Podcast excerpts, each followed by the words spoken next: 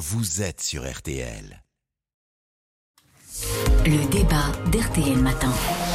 L'Assemblée nationale a donc démarré hier l'examen d'une proposition de loi anti-squat et les réactions sont déjà extrêmement nombreuses, notamment à gauche et parmi les associations qui voient un moyen de faciliter en fait les expulsions. Alors, faut-il durcir les sanctions contre les squatteurs? C'est la question de notre débat ce matin. Bonjour Marie Rotan. Bonjour. Vous êtes porte-parole de la Fondation Abbé Pierre. Face à vous, Guillaume Casbarian, député Renaissance, le parti présidentiel d'Eure-et-Loire, euh, président, de, enfin non pas le parti du présidentiel en Eure-et-Loire, mais le parti présidentiel tout court, et vous présidez la commission des affaires économiques euh, à l'origine de ce texte. On, parle de quoi exactement, Guillaume Casparian?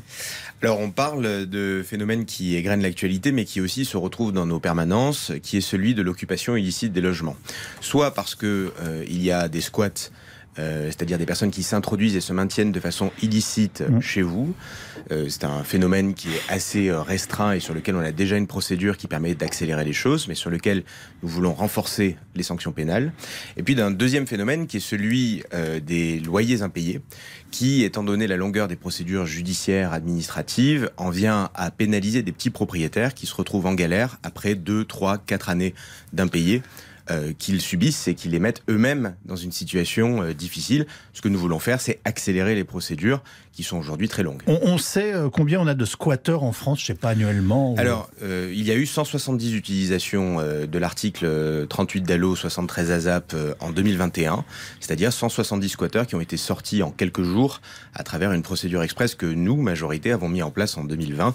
Donc c'est un phénomène qui est restreint. Donc il s'était introduit illégalement dans un domicile. C'est comme si ce soir j'allais chez vous, j'étais dans votre canapé, que vous rentrez chez vous et vous me retrouvez dans votre canapé et que je suis, je squatte de façon illicite. Bah, je vous d'abord boire un verre avant de vous, sortir à l'extérieur. Mais, il y a un deuxième phénomène qui est, qui est, qui est, tout à fait euh, problématique, qui est celui des loyers impayés pendant de nombreuses années. Mmh. Les récentes affaires médiatiques qu'on a entendues, Pierre et Marise à Marseille, Mégane dans la Somme, etc., ce sont des propriétaires, des petits propriétaires qui, mmh. pendant des années, ont subi des impayés, qui les mettent eux-mêmes dans des situations difficiles. Pierre et Marise finissent dans une caravane à Marseille et Mégane dans la Somme euh, se retrouve sans domicile parce qu'elle n'arrive plus à faire face aux frais et aux charges, alors que des locataires qui ne sont pas des squatteurs, mais des locataires se maintiennent dans les lieux après de très longs mois d'impayés et de procédures judiciaires. Alors Marie Rotan, j'ai envie de vous dire en peut-être en deux temps, qu'est-ce qui vous dérange et qu'est-ce qui vous inquiète bien entendu dans, ce projet de loi? L'ensemble de ce projet de loi nous inquiète. C'est une loi qui est honteuse, qui est scandaleuse. Euh, on n'a jamais vu une loi aussi frontale et aussi inutile, en fait, parce qu'elle sera totalement contre-productive. Comme l'a expliqué monsieur le député, euh, le squat de domicile est déjà sévèrement répréhensible, déjà par la loi au niveau pénal, mais aussi euh, fait face à une procédure d'expulsion en quelques jours. Donc, on vous squatte votre domicile.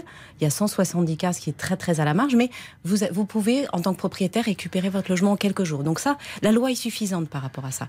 Ensuite, il y a le squat de logements vacants, qui est la majorité du squat, qui reste quand même un phénomène accessoire hein, par rapport à la.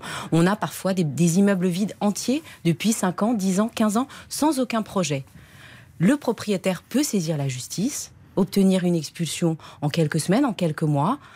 La loi Il y a une différence entre en quelques semaines et quelques mois. Hein. Oui, mais ça peut être quelques mois. Mais si le logement est vide depuis 10 ans, qu'on est un gros bailleur institutionnel ou un gros bailleur public, parce que c'est la majorité des squats de logements vacants, on peut s'autoriser quelques mois, puisque face à ça, on a quand même un droit du logement et le droit des personnes. Hein. La, Cour européenne des droits de l'homme reconnaît quand même qu'on doit évaluer les difficultés des uns et des autres. Et puis, on a tous les locataires en impayés.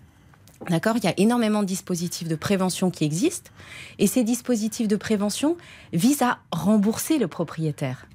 On, par cette loi, on oppose locataires et propriétaires, alors que les intérêts doivent converger. Ça vise à rembourser les propriétaires. Et plus on réduit les délais, moins on a de chances qu'ils soient remboursés et plus on va allonger les procédures. Est-ce que vous remettez en cause le droit de propriété? Non, nous, nous, ne remettons absolument pas en cause le droit de propriété. Seulement, le Conseil constitutionnel a autorisé certaines limites au droit de propriété, puisque face à ça, on a un droit au logement. Mettre un bien en location, c'est pas louer une voiture, c'est pas la même chose. On a face à ça un droit au logement. Monsieur le député, vous faites la différence entre euh, un squatteur et une famille en difficulté de paiement? Je fais la différence entre un squatteur qui s'introduit de façon illicite euh, dans un logement euh, et un locataire qui se retrouve en situation d'impayé. Sur le squatteur, d'ailleurs, nous voulons augmenter les peines parce qu'aujourd'hui, il faut savoir que quand vous êtes propriétaire et que vous mettez vous-même à la porte un squatteur qui est chez vous, vous risquez trois fois moins que le squatteur lui-même. Donc nous voulons déjà rééquilibrer les sanctions pénales parce qu'aujourd'hui le squat c'est grave, c'est un délit aujourd'hui dans la loi, mmh. mais ça n'est qu'un an de prison, euh, 15 000 euros d'amende. Nous voulons monter à 3 ans, 45 000 euros d'amende. Ensuite, il y a la question des locataires. Quand on a un impayé ou un accident de parcours, je dis pas, on n'est pas en train aujourd'hui d'avoir une procédure. On veut pas mettre en place une procédure qui fait que du jour au lendemain vous allez vous retrouver à la porte. On dit juste que la procédure telle qu'elle est construite fait que vous devez saisir un huissier, qu'ensuite vous devez demander une audience, que l'audience peut être reportée parce que vous avez besoin d'une aide juridictionnelle, que le juge peut accorder des délais, que le juge peut même accorder des délais jusqu'à trois ans, y compris si le locataire ne l'a pas demandé. Et qu'ensuite on arrive encore une fois à l'huissier, ensuite à la préfecture et l'expulsion. La procédure aujourd'hui sur la question du, du locataire est très longue. Qu'il y ait un accident de parcours, ça peut arriver. Généralement, l'immense majorité des locataires payent leur loyer ou régularisent dans les semaines qui viennent. Mais il y a ces cas problématiques où des gens se maintiennent pendant de longs mois sans payer et ça n'est pas aux petits propriétaires. C'est inacceptable et on comprend très bien. Est-ce que vous comprenez surtout aussi qu'on s'inquiète quant au fait qu'on puisse jeter en fait des familles à la rue? Mais si j'avais proposé une procédure express sur les locataires impayés qui faisait que du jour au lendemain, en un mois ou deux, on se retrouve à la rue, j'aurais pu comprendre cette critique. Ça n'est pas le cas. La procédure va accélérer les choses, mais on va rester sur quelque chose de plusieurs mois. On respecte également la trêve hivernale qui va s'appliquer aux locataires en situation difficile. Donc on ne touche pas la trêve hivernale.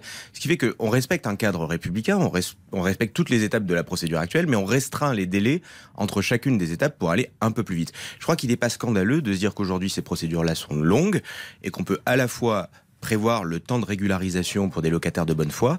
Et en même temps aller plus vite pour éviter des situations où certains tirent les délais au maximum et le font sur le dos des petits propriétaires. Bon, justement, les petits propriétaires, euh, vous comprenez qu'ils puissent être réellement en difficulté Nous comprenons bien évidemment que les petits propriétaires soient, soient en difficulté.